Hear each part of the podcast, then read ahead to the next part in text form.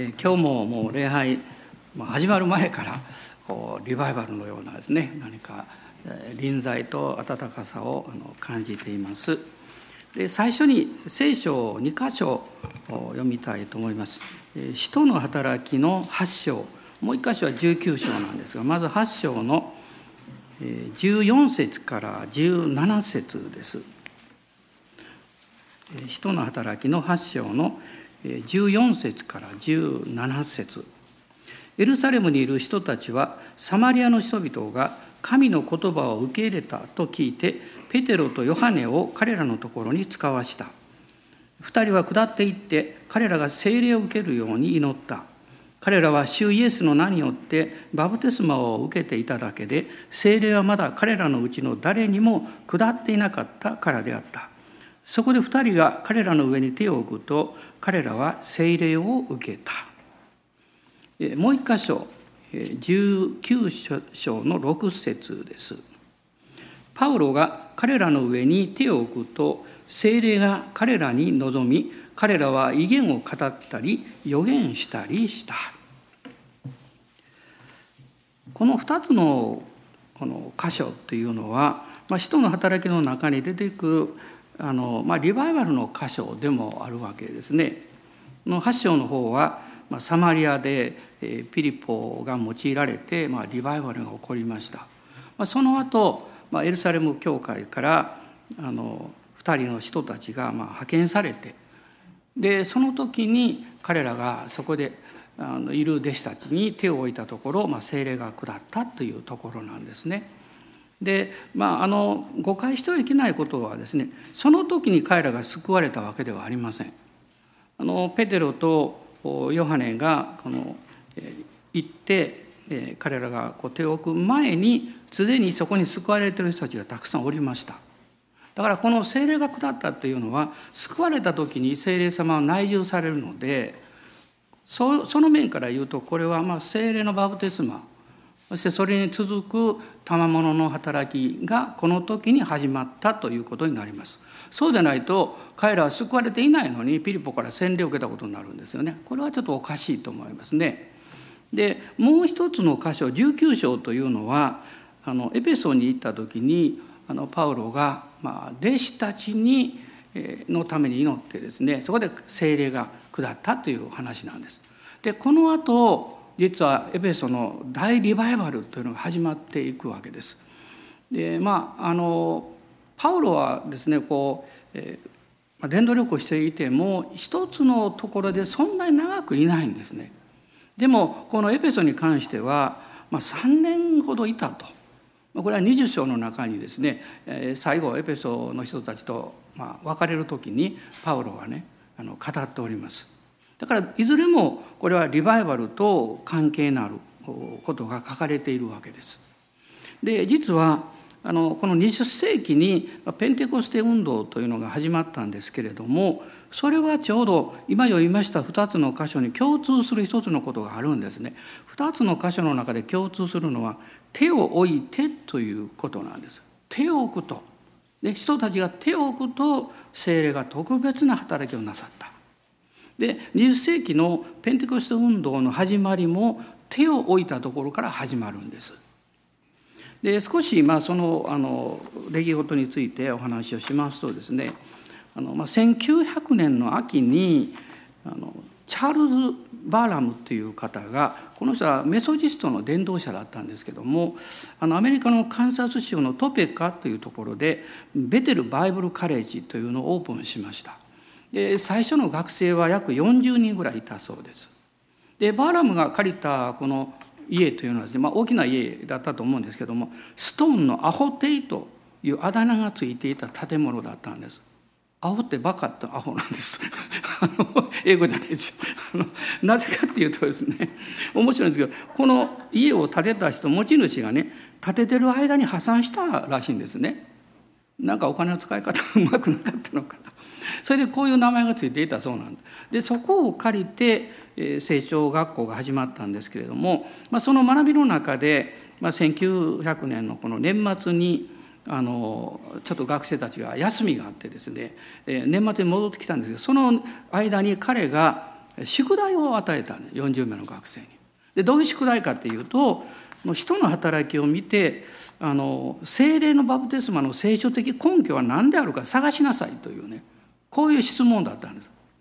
で弟子たちあごめんなさい学生たちが帰ってきまして、まあ、口々に彼らが同じことを言ったんですね。まあ、新約聖書を調べた結果答えは聖霊が話させてくださるままに威厳を話すことだという結論に達したんです。でそれで、まあ、この学校はこの年末祈祷会をしたわけですね。まあ、1900年の12月の31日、えー、除夜集会のこの朝にですね特別な精霊のこう臨在がこの学校全体を満たしたというふうに記録されています。でその祈り会の中で一人のこう学生アグネス・オズマンという女子学生なんですが祈ってる中でですね新約聖書の中にはこの祝福を受けるのと関係があることで3つ3箇所ですね手を置いたということが書かれている。で今日その2箇所をさっき読んだんですね。でもう一箇所どこにあるかっていうとこれはあの6章の中にあるんです。あの人たちが7人の執事を任命します。その時に手を置いたって書かれているんですね。であのいずれもですね、まあ、執事の任命の時にはその後のことはわからないんですけど後の2箇所では精霊の賜物が特別に働いたということが書かれているわけです。でそれでこのオズマンという学生がですねあのバウラム先生にですね手ぜひ手を置いてくれと言ったんですね。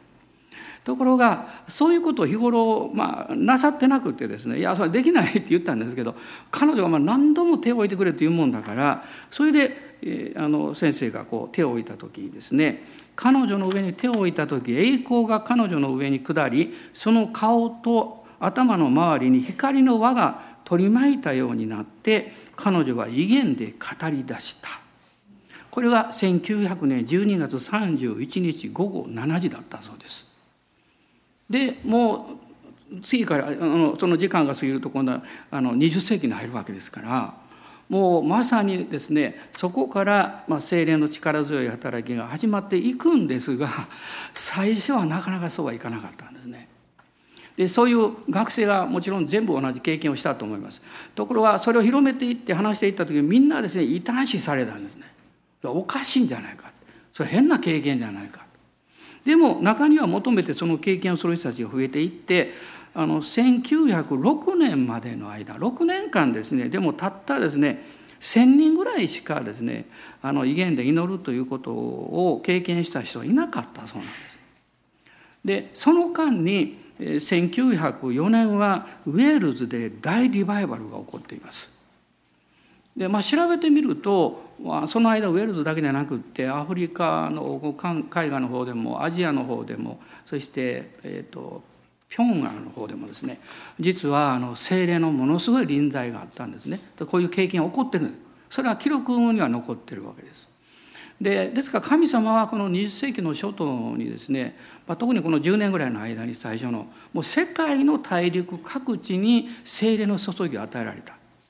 ところがその時代は今と違って横の連絡がなかなかすっとすぐにいかないわけですよ。今だったらもうねインターネットも SNS とかすぐバーッ飛んでいくと思うんですけどそういうのは全然ないのに その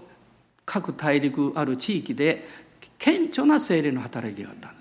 これはまさに神様の大きなご計画の時であっただろうと思います。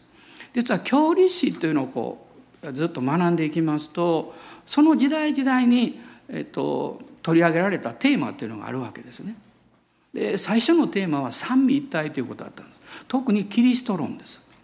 でそれから精霊論ですねそれから救済論とかずっとありましてですね実はこれ19世紀にありましてあの聖書の言葉は本当に神の言葉なのかというこういう問題提起が世界の多くの教会の中で起こったわけです。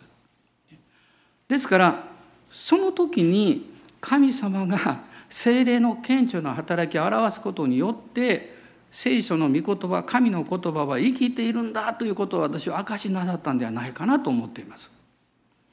でこういうあの中で実は1906年にあの W.J. セイモアという黒人の牧師がですねロサンゼルスの集会に招かれてやってきたんですけどもその招いた教会が彼が聖霊のバプテスマというその当時ちょっと変に思われていた威厳を語る経験をしているということが分かったのでキャンセルされたんですね。もうあの結構ですと言われた。で彼はロサンゼルスで集会する場所を探しましてあるところでしたんですが多分もうあのものすごい創造しい働きになって追い出されてしまった。で次に移ったところがあのあずさ街のあの、まあ、有名な場所なんですね。でその時その使った場所は最初は貸し馬小屋馬を貸すですねそういう小屋で材木置き場とかそういうのに使われていたんです。そこで彼らは集会を始めましてこの梓ヶ谷の大リバイバルというのがね3年間続いてでその影響が世界中に広がっていくんです。まあ、私たちの、まあ、霊的なあの流れのスタートのですねオレブロミッションをスタートされた方ももうこのアメリカで学んでましたからこれ影響を受けているんですね。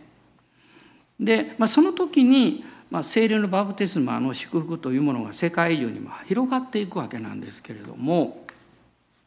でさっき言いましたあの手を置くということですね、まあ、今日のだからメッセージのタイトルは「手を置くと」というタイトルにしたんですけどもその6章使徒の6章の6節では人たちが祈って彼らの上に手を置いたと書かれています。で7人羊たちの任命があったんです。そして8章では、えペテロとヨハネがこの2人が彼らサマリアの救われた人々の上に手を置くと彼らは聖霊を受けた、こう書かれています。そして19章の6節は今度はパウロがですねこのエペソにおいて彼らの上に手を置くと聖霊が彼らに望み彼らは威厳を語ったり予言したりした。でこの最初にパウロが出会った弟子たちは12名ほどの弟子で彼らはあのアポロからメッセージを聞いて、まあ、あのバプテスマヨハネのバプテスマですね最初はねそれを受けていたということが書かれているんですけども聖書は弟子たちという言葉を使ってるんですね。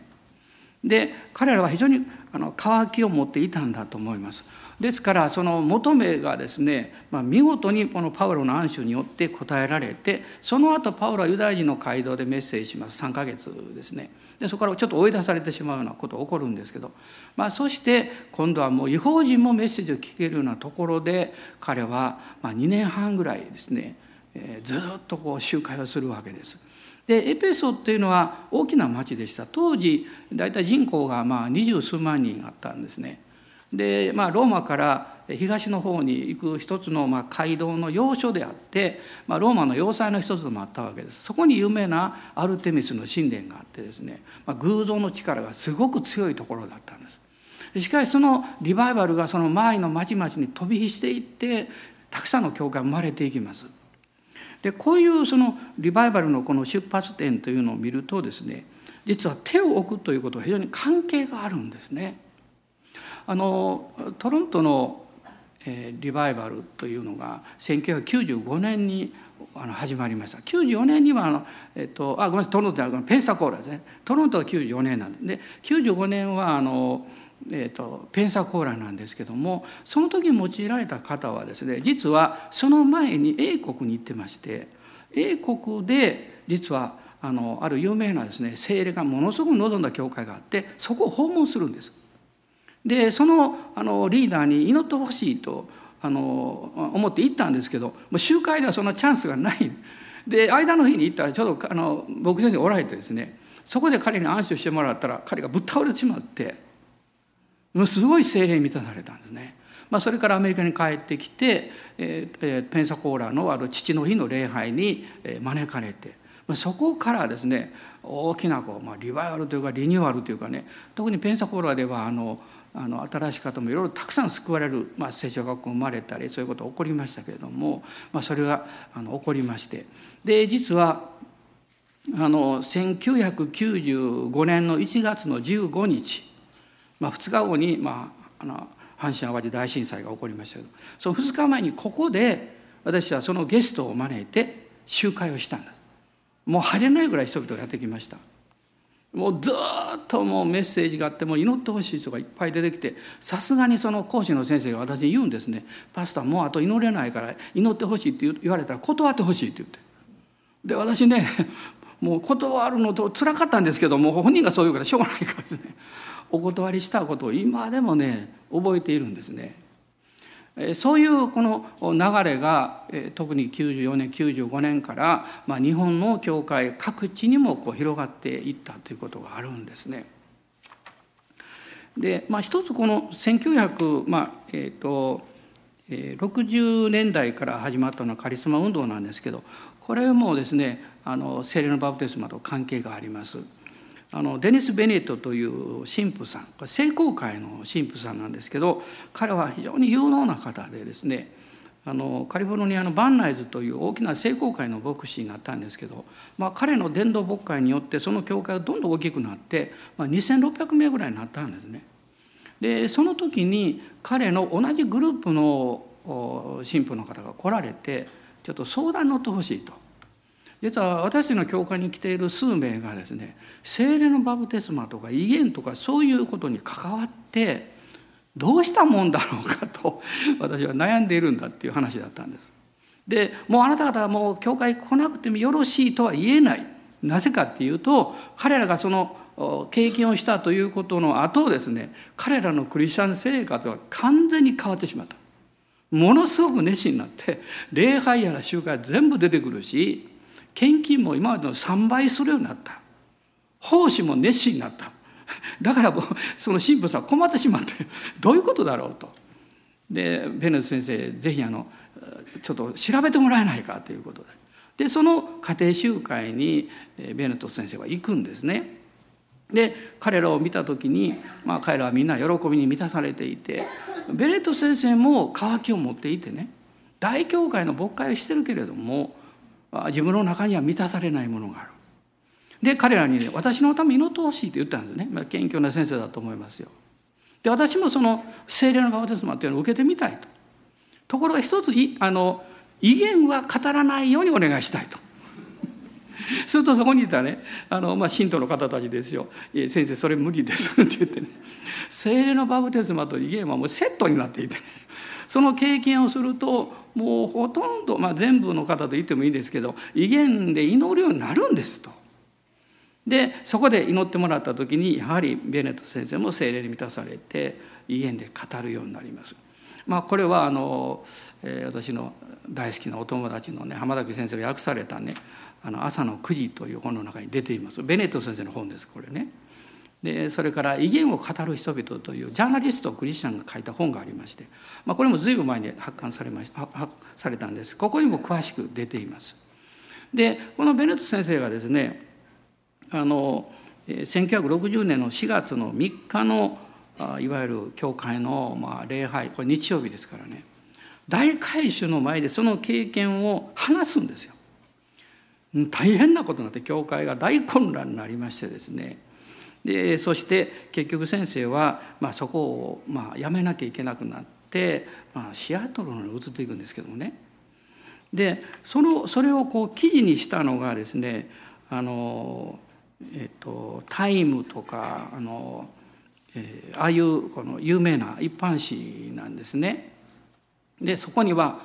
一人の神父さんがあのちょっと変わった経験を言ったために正統派の教会の中に分裂が起こってしまったというね、まあ、そういう内容が書かれていたようです。でも実際はですねどうなったかって言いますと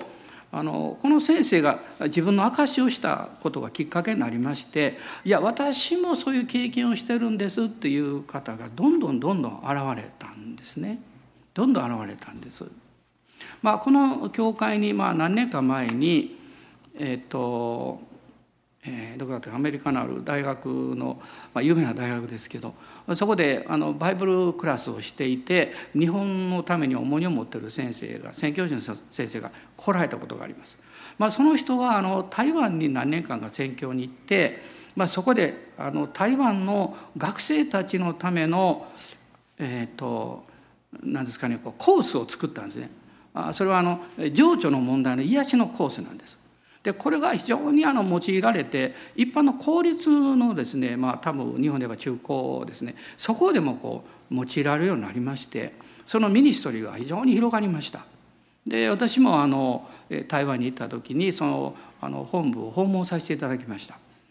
でその先生がですね、まあ、日本に来られた時にあれは水曜日の夜だったと思いますね。私はせっかく来られるから先生明かしてくださいって言ったんです、まあ、メッセージというかね。でおっしゃったことでびっくりしたんですね。彼はもともとあの、えーとえーと、東部の方のある、まあ、長老派系の牧師をしておられたそうです。でも霊的にものすごく乾いていた。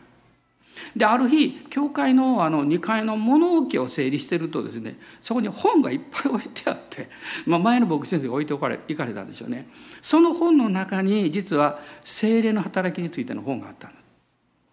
で彼はそれを読んでですねもう本当に渇きを持って祈って精霊経験をしたんです。でこの先生は救われる前はヒッピーだったんです。ヒッピーから救われて牧師になってしかもあのカリスマ的な体験をしてあの、まあ、今はアジア日本に重荷を持ってですね、まあ、アメリカカリフォルニアのある大学でそういう働きもなさっているんですけどでやはりその中で一つの鍵になったのは彼もある人に祈ってもらったということなんですね。で実はあの私も手を置いてもらったんです。1968年の2月の18日日曜日の夕方です。街道に来て私は座ってる時に、えー、一人の初め誰か分かりません私祈ってる時にね手を置いておられたんであの静かに祈ってくれました。でその後後ろで祈り会が持たれてその日私は精霊に満たされたんです。で後で分かったのはそう祈ってくださった方、まあ、壮年の方なんですけどあの以前に話したことがあると思うんですがあの私が初めてその母教会の日曜礼拝に行った時にその真ん中に座ってた時にですね隣に座っておられて礼拝の中で祈りの時間に静かに威厳で祈ってた方だったんです。で私はそれ威厳ってわからないからラテン語やと思ってですね 洗礼受けたらラテン語を勉強できるのかなと思ってたんですけどもう全然誓ってたんですけどでもう一つはですねえー、牧師館の改修工事をしましてある時ね。で私もちょっと手伝ってました。でその方が玄関の方の屋根に登っていたんですよ。で私は下の方の玄関のちょっと後ろ廊下の辺りにいた突然バーッと音がしてですねその屋根が破れてそこからその方がストーンと落っこちたんです。私の目の前。ね。一瞬びっくりしましたがそれよりも私落ち方にびっくりしたんです。こういうふうにしてですね「ハレルヤー!」って言って落ちてきたんですびっくりしましたね「ハレルヤー!」って言ってボーンと落ちてきたんですまあ怪我は全くしませんでしたけれどもまあ私は非常に良い意味でショックを受けましてですねあそうかどんなことが起こっても ハレルヤなんだって思うようになったんですね。まあ、ここにいらっしゃる皆さんの多くもすでに精霊に、えー、救われている方は精霊がいらっしゃいますからその精霊があふれてくださる精霊経験を多くの方が持っておられるんですけどもねでもイエス様を信じて精霊様がこの内住されているのにその精霊に自分の、まあ、人生の魂の領域というか心の領域を全部一度お任せしてね舵を委ねてね満たされるという経験をぜひ通っていただきたい。その時から、まあ、なたのあのクリスチャン生活というのはあの大きく変わっていきます。まあ、先週聖霊のバプテスマのお話をしましたけども、まあ、聖霊のバプテスマを授けてくださるのはイエス・キリストです。ヨハネの1の33にもそのことが書かれています。でその中の経験というのはまず第一に神様の御言葉を体験すること。ね、御言葉体験ですよ聖書に書いてないのはちょっと危険ですからね聖書に書いてる。今日も人の働きを見ましたけどもイエス様ご自身はヨハネの福音書の中に記されています。7章のですねあの3738のところに書かれています。私を信じる者は聖書の言っている通りこの聖書というのは旧約聖書を指してますよ。当時ですから。で旧約聖書の中に予言があるわけですよ。イザヤ書とか有名なね。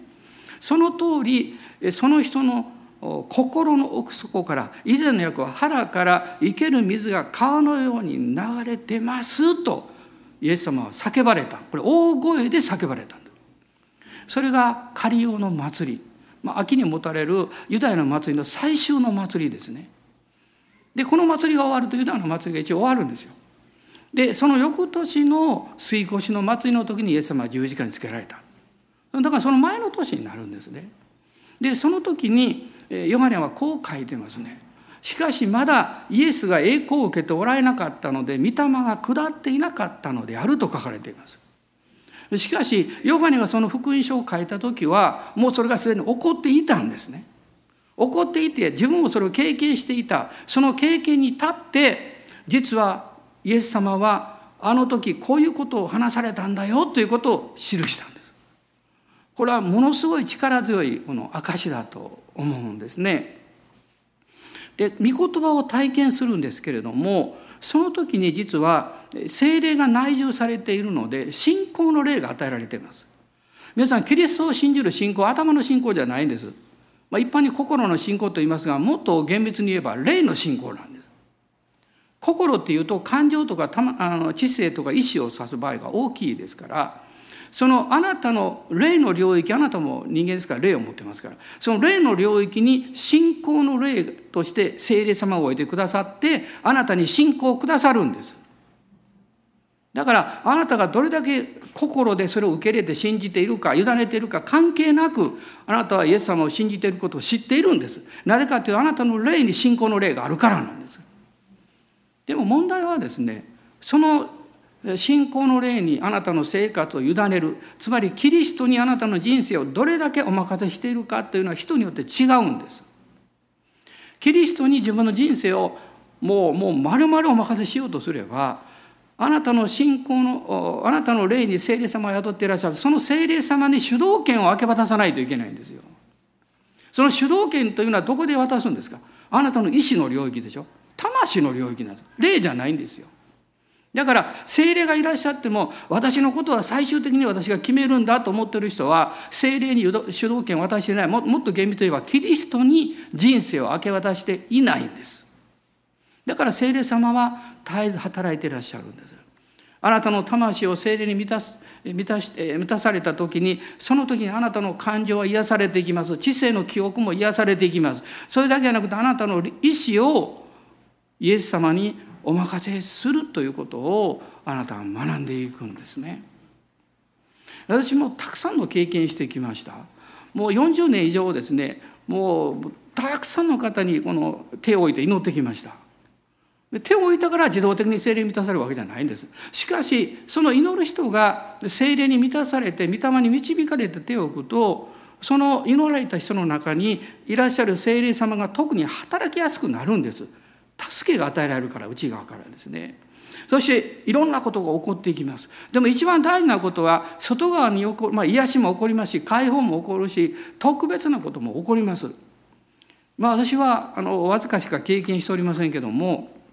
あ時々面白いこともあるんですね、まあ、ある方たちのため祈っていた時に、えー、夫人の方だと思うんですけど祈り出したら私もうその人倒れそうになったんで「すいません後ろの誰か立ってください」と言いました。これキャッチャーと言うんですよね受け止めるね。でイエスの皆によって祝福しますと言ったらドーンと後ろの人が倒れたんで。前の人はこうなって。後ろの人「大丈夫ですか?」って言って。あの一番心配したのはねお名前言いませんけどあの私の教会に親しいねここによくおいでになっていたローはローの兄弟ですね。ある時その教会で集会してくれて私行きましたここにですね。でいの、えーと、彼も前に出てきましたここその辺ですよちょうどね。で祈ろうと思ってしようと彼がバーッ倒れたんです。倒れだけでいいんですけどベンチで頭をぶつけたんです。ガーンって。びっくりしました私は。大丈夫ですか?」って彼はニコニコして「大丈夫大丈夫」本当大丈夫だったんですけどね。まあ主がなさる時に思いがけないことも起こるんですけど、まあ、私はこういう現象を強調しようと思って言ってるんじゃないですよ。誤解しないでください。一番言いたいことはあなたが精霊に満たされる体験というのは御言葉の体験であるということです。しかしそれは主観的な体験なので経験する人の側にとってはいろんなことが起こっても不思議ではないんですね、えー、そしてもう一つはさっきから言ってますけども精霊様の命そのそれがあなたの霊の中からこう流れてくる溢れてくるんですよ。そしてあ私のうちに精霊様がおられるんだということをもう実感するんです。私はこのメッセージを聞かれるねこの今礼拝にいる方だけでなくって多くの方に問いかけたいんですあなたはイエス様を信じているでしょう精霊があなたのうちに内住されているということを確信していますか？私は自分のことを言うと精霊のバプテスマを受けるまでは分かりませんでした。聖書に書かれているからもちろん信じていました。で誰かクリスチャンの方に言われて「ああ私のうちに聖霊様おられるな」ってそれは信じていました。で自分では実感がなかったんです。でも内側から命の水があふれるその経験をした時にああ精霊様がうちにおられたと思ってですねものすごい嬉しかったですよ。でそれがどういう結果を生み出したかっていうとそれ以後私はイエス様によって自分がどんなに弱くても失敗をしてもイエス・キリストの救いは完全であるということを疑ったことはありません。もし救われていなかったら精霊がおられるはずがない。清い神が罪深い私の中におられるおられる根拠は私が罪人であるのに清められ許されたということが完成されたからそれしか根拠がないんですよだから聖霊様がうちにおられるということを知るということは非常に重要なんですね。でその体験をきっかけにして実はあの天にある霊的領域の祝福を生活的に体験していくということが具体的に始まっていくんです。あのエペソ書の一章の3節には私たちは天にある諸々の霊の祝福をね受けたと書かれているんですけどあなたは信じていると思いますけどそれはあなたにとってどういう経験ですか？どういうことがあるんですか？と言われた時にすぐ証しできますか？まあもちろん神様はこういう祈りを答えてくださったこういう素晴らしいことが起こったということはたくさんできるでしょう。しかしえ精霊によって御言葉が導かれてそれが開かれてそれが起こったということを明かしようとするとあなたの内側に精霊経験とその確信がないとそこに結びつくことはできない。どんな素晴らしい経験だってそうだと思います。ですからその聖霊様が内住されていることをこの聖霊のバプテスマを通して経験するときにあの、えー、こういう私表現使うんですけどあなたの持っている霊意識というものが解放されます。霊意識っていうのは例えば私の体は世界と結びつく世界意識の場なんですね。魂は自己を結びつける自意識の、まあ、自己意識の場なんです。霊は神を意識する場なんです。もともと神様はそのために霊を作られたでですから精霊経験精霊様はそこにおられるからその解放の経験をすると神意識という神様を意識する霊的な意識がもっと明確になるんですね。であの具体的に見ていきますと、まあ、一つはですね私たちが霊的存在者であるということを、え自分の中に証しできるようになります。ローマ人の手紙の8章を開いてください。ローマ人の手紙の8章。8章の15節と16節です。あなた方は人を再び恐怖に陥れる奴隷の霊を受けたのではなく子とする御霊を受けたのです。この御霊によって私たちは「アバ父」と叫びます。御霊ご自身が私たちの霊とともに私たちが神の子供であることを証ししてくださいます。あなたのうちに内住された精霊様が一番あなたにその時からずっとされていることはあなたの霊に対してあなたは神の子となったんですよということを証しされているんです。そしてその聖霊様がここに書かれているようにあなたの霊ですよ。と共にあなたが神の子であることを証しされる。どこにですか？あなたの魂に対してです。あなたの、え知性に対して。あなたの感情に対して。あなたの意志に対して。あなたは神のことされているんですよということを証ししているんです。だからそれを受け取るにはですね信仰によって受け取らなきゃいけないつまり信仰という意味は御言葉にそう書かれているんでその通りこれそれが起こってるんだというふうに受け取らないと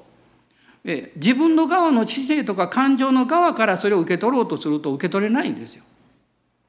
ね、例えば気持ちが傷ついていたり失望することもあるでしょう。あるいはいろんな記憶が蘇ってきてもうこんな失敗ばかりしてるもんがなんで神あの神の子にされたんだと思うかもしれませんからね。しかし聖霊様はあなたの霊と共に明かしされているんだ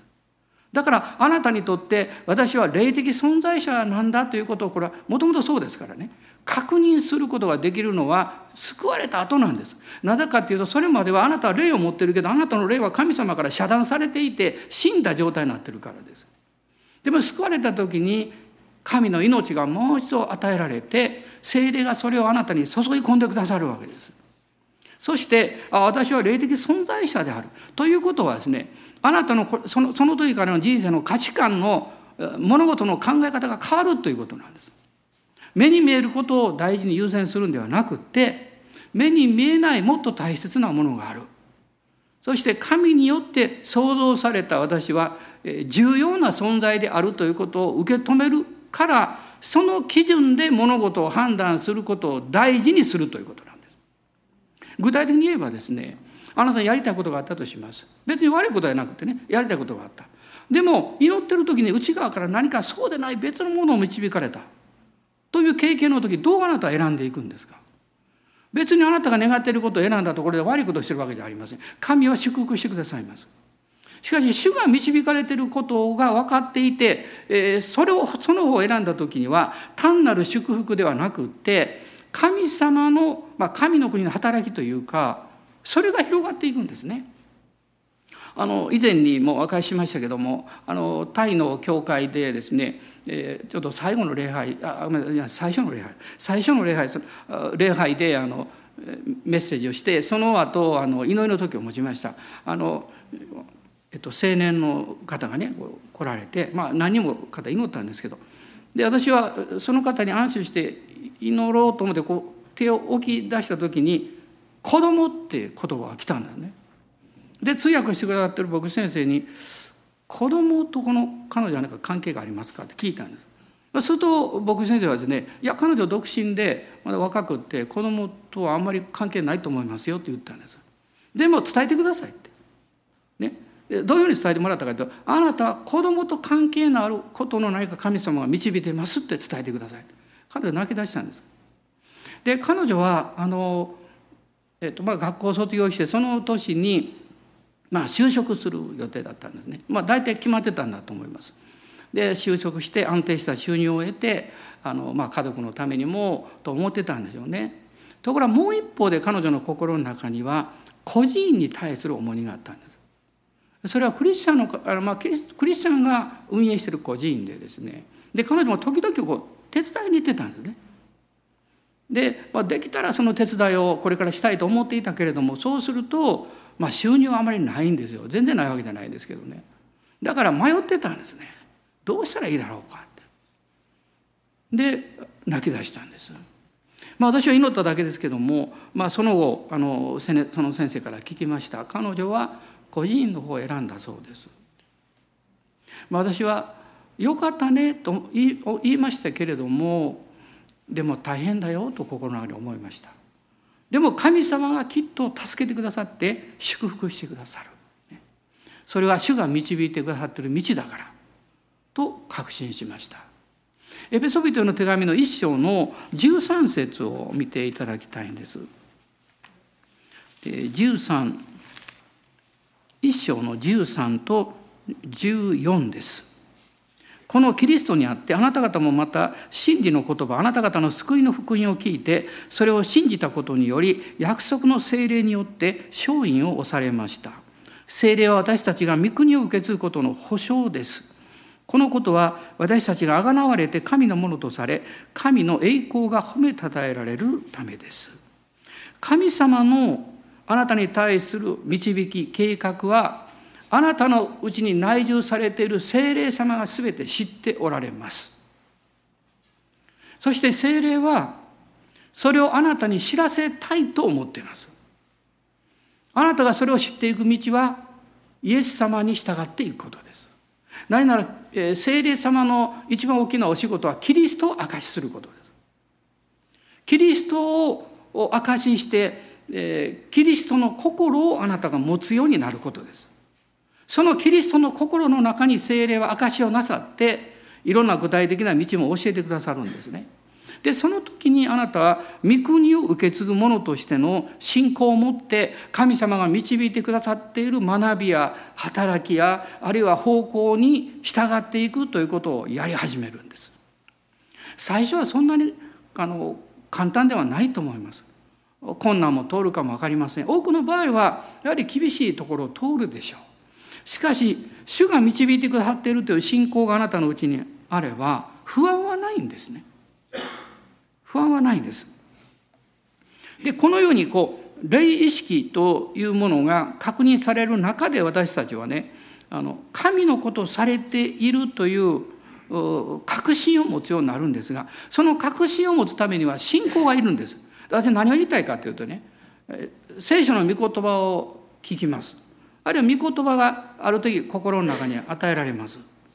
それであなたはその同時に御言葉の通りに従うことできるんでしょうか？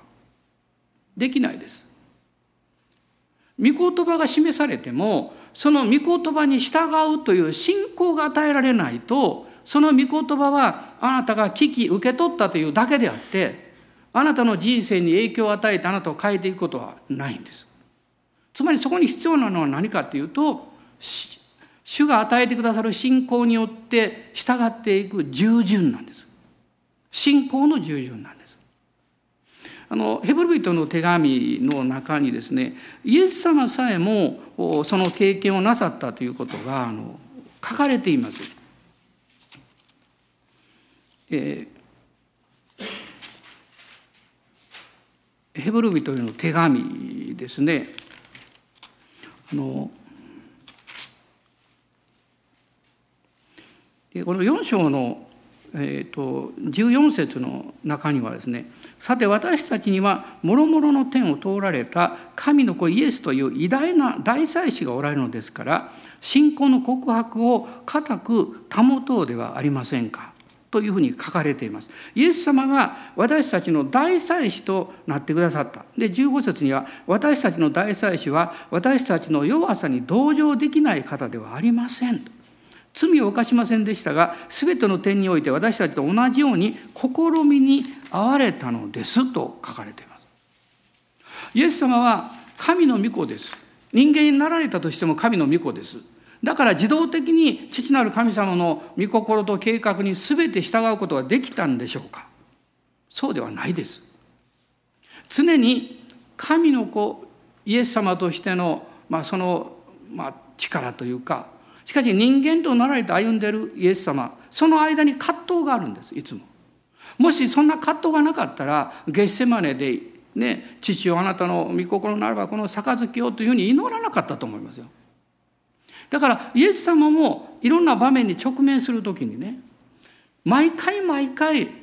自分の必要や願いの方を優先するか、えー、父なる神様が導いておられる方を優先するかという葛藤があったんですよ。だから誠に人になられたということは言えるんです。イエス様は空白も覚えられたし涙も流されたし聖書の中に出てこない一つの言葉があります。それは笑ったという言葉が出てこないんです。でも確実にその経験もなさいました。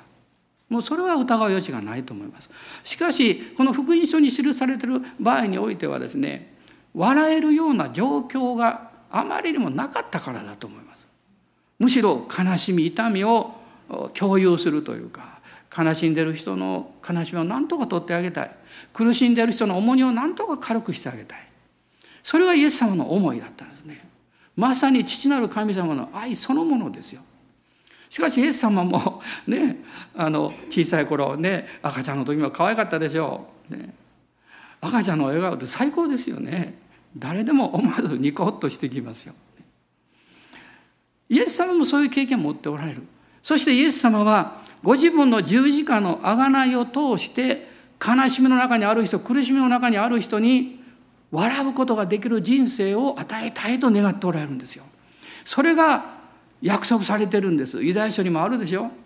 詩篇にもあるでしょあなたの口が笑いで満たされるってどういうことですか？問題がなくなるって意味じゃないですよ。その問題あるかもしれない。でももうそれによって振り回されたり苦しまなくていいんですよ。キリストがそれを背負ってくださったから。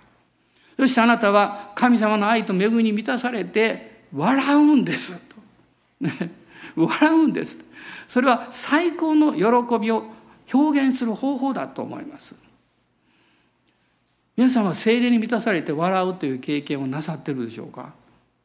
私は実はあの精霊のバプテスマを受けた時に周りにそういうこといっぱい起こって私も怒ってたんですけどもそれよく理解できませんでした。でもう随分時間が経ってそれを経験しましたこの教会で この場所でこの場所でねある集会をした時にですねいろんな人がもう気持ちよく寝てましたこれ倒れて。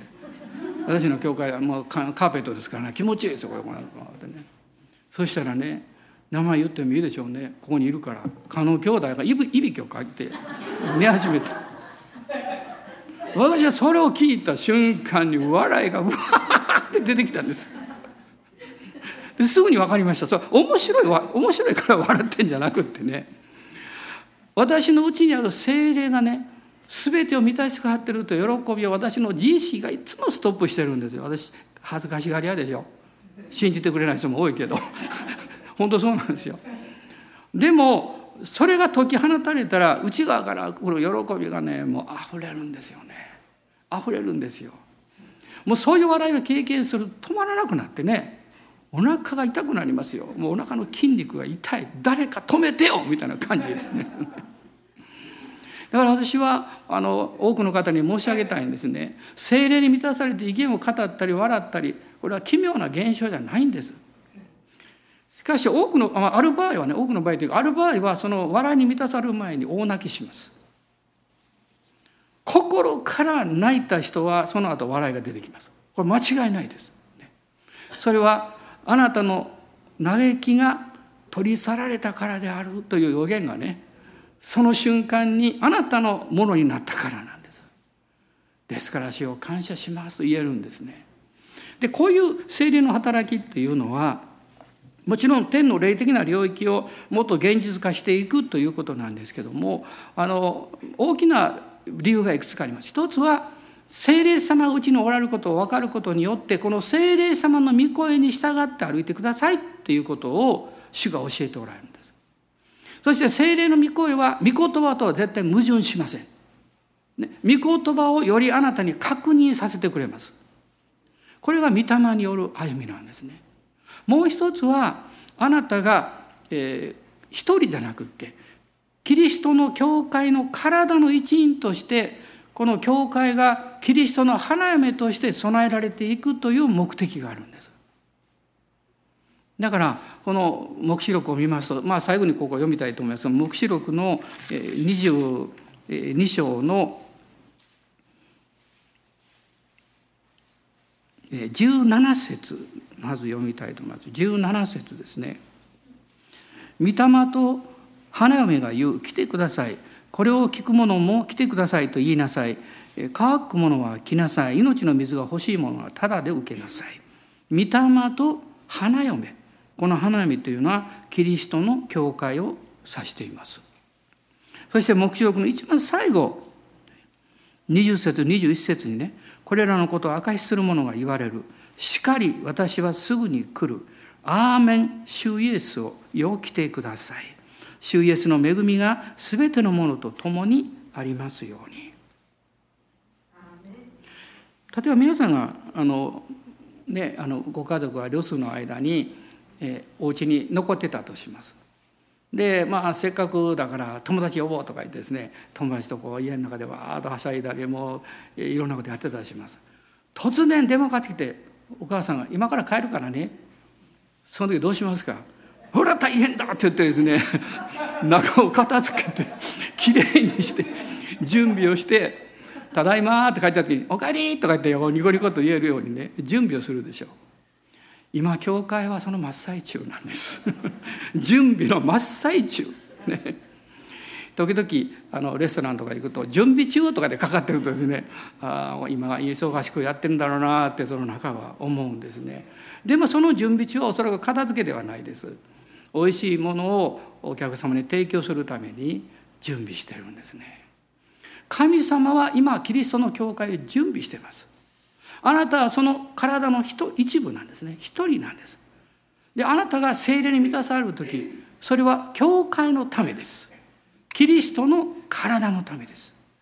あなたがチームで動く時どんな場合でもそうで世の中でもそうですね。チームで動く時にあなたが悲しい雰囲気を持ってるとみんなが悲しくなるでしょう。あなたが喜んでるとみんなも喜びが伝わっていくでしょう。私たち一人一人の霊的な状態や信仰というのは体全体に伝わっていくんですね。今私は今年は特にそうですけど聖霊様がこの教会の中にも力強く働いてくださると信じています。で今までともし同じようにこの1年終わったとしたらあなたは大きな損をしてます。神様が開いて導いてくださることが起こるはずです。それを私たちは主の前に求めて信じていきましょう。アーメン。感謝します。どうぞお立ち上がりください。今ご一緒に主の前に出て主に思いを探っていただきたいと思います。私の魂は精霊によって明かしされている私の霊が私に語りかけてることに従っているだろうか。私の内なる声に従って主よ私の生活生き方をお任せしますというふうになってるだろうかと導きは分かるけどでも私はやっぱりこれをしたいこうありたいっていう願いが優先されているとすればね私たちは、えー、罪を犯してるわけではないでしょう多くの場合は。しかし神の栄光を表すという領域には入ってないことになります。こういうふうに私は皆さんに申し上げたいんです。私たちの必要を満たされることを優先するよりも神の栄光を表す生き方に自分を捧げるあるいは教会として教会を捧げていくという方向に一緒に進みましょう。そういうふうに歩んでいきましょう。主の栄光がこのささやかな教会を通しても表されていくように私をそのために主を用いてくださいと。祈っていきたいです。もうしばらく自由に祈りましょう。アーメン。アレルヤアレルヤ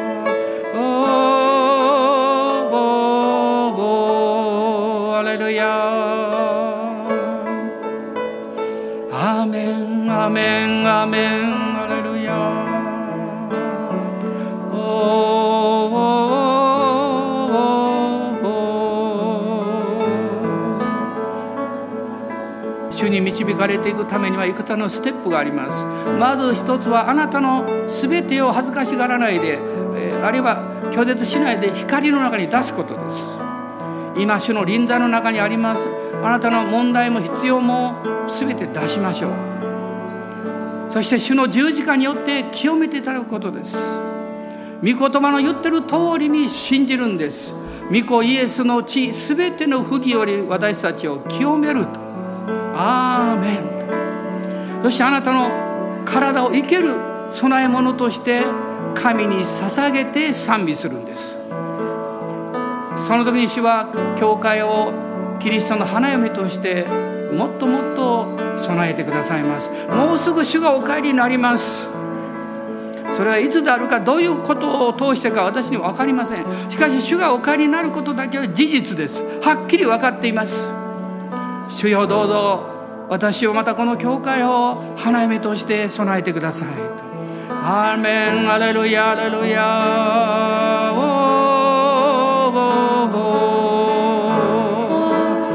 アメンアメンアレルヤ主よラバガララサラバガラバラバガララスローリアオリビアンバラララサンバ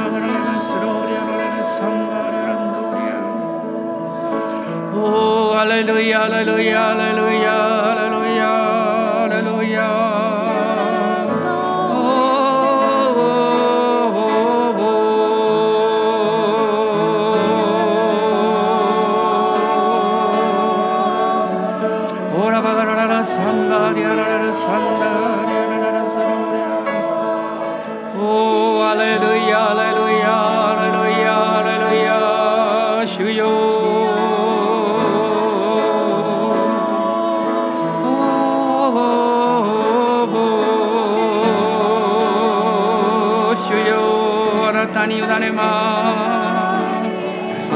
皆に委ねますハレルヤー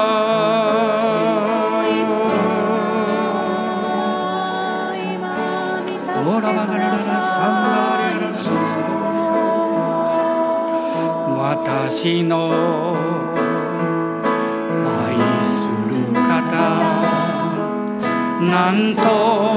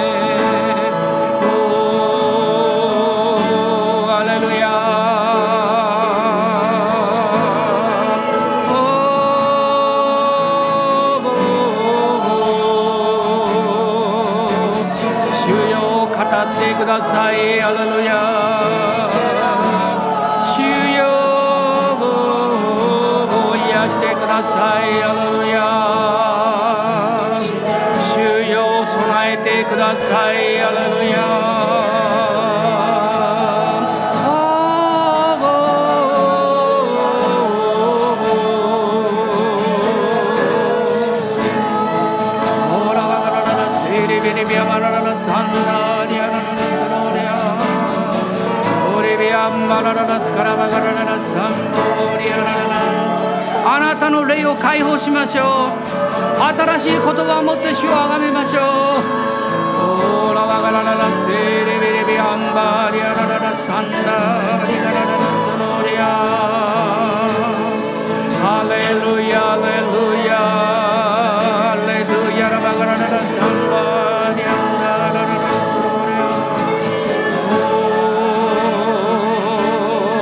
ーリ今癒してくださいハレルヤ病を出てきなさい。不安や恐れを立ち去りなさい。痛みの原因が完全に癒されるように。内臓の初期感が癒されるように。アメンアメンアメン。アレルヤ。オラバガラララサンバラララスロリア。経済が癒されるように。おハレルヤハレルヤ子関係夫婦関係友達関係が癒されるように。おおハレルヤハレルヤラバラララついでにガラバガラララサンバリアラララ。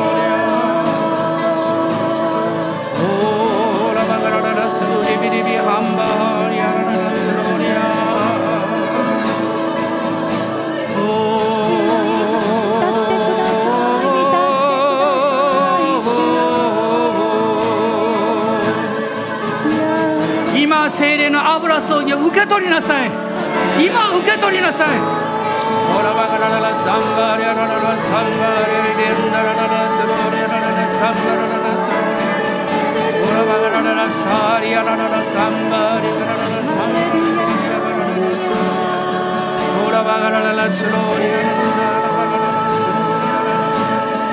ハレルヤ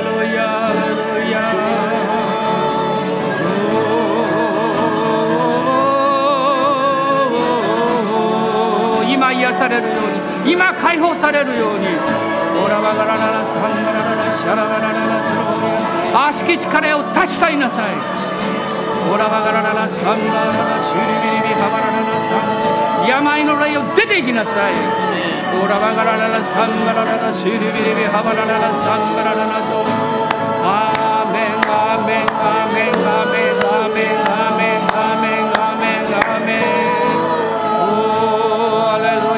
身が癒されるように。オラバラララ首や肩や足腰や。全身が癒されるように。オラバラララサンバララシリビリビリビハバラララサンバラララ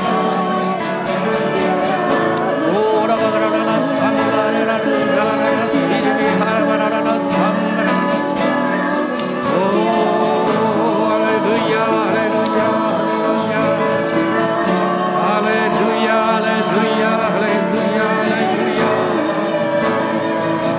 足腰の痛みがあった方そのままで足を動かしてください。少し動かしてみてください。手手や肩や関節が痛かった方も体を動かしてみてください。手足を動かしてみてください。おーレベハンバラララシャラバガラララサンバリアララエイメンエイメンエイメンエイメン今癒しの川が流れています力強く流れていますおお主よハレルヤラバガラララサンバラララシャラバガラの腫瘍やポリープが消え去るよう。にオラバガラララサンバラララシリリハンバラララサンダーリアラララスロ。オラバラバガラバガラララサンバラララシャラバガラララシンビリビリハバラララアメンアメンアメンアメンアレル